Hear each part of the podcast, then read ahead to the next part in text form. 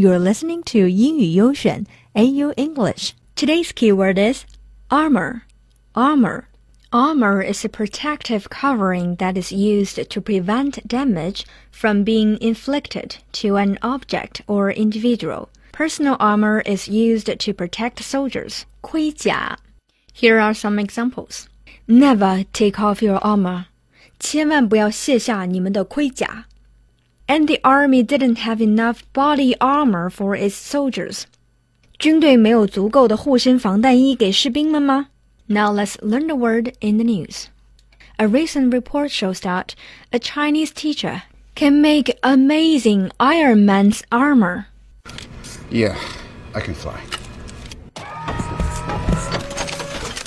话说别人的老师，别人的老师啊，会做钢铁侠的盔甲呀。 the Chinese teacher surnamed Xing is from Zhengzhou number 106 Middle School in central China's Henan province. He has created three sets of armor. He was born in the 1980s. Xing is a big fan of Iron Man. 看来这是真爱呀！一般人爱钢铁侠会搜集所有的漫画册或者小模型，以及把关于他的电影看到认熟于心。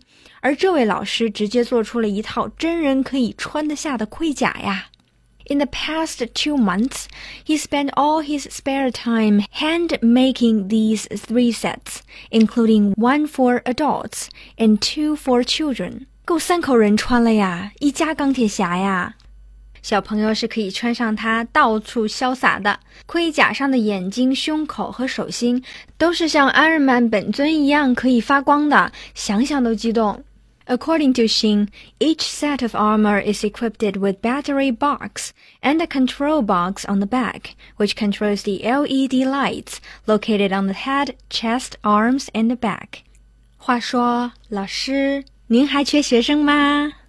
老师，如果您方便的话，我想预定一下下面这几套阿玛比如说什么水冰月呀、夜里夫假面呀、圣斗士星矢啊、子龙啊、火影忍者呀、海贼王呀、美国队长的锅盖呀，哦，还有锤子哥的那一套衣服，然后还有他的大锤子。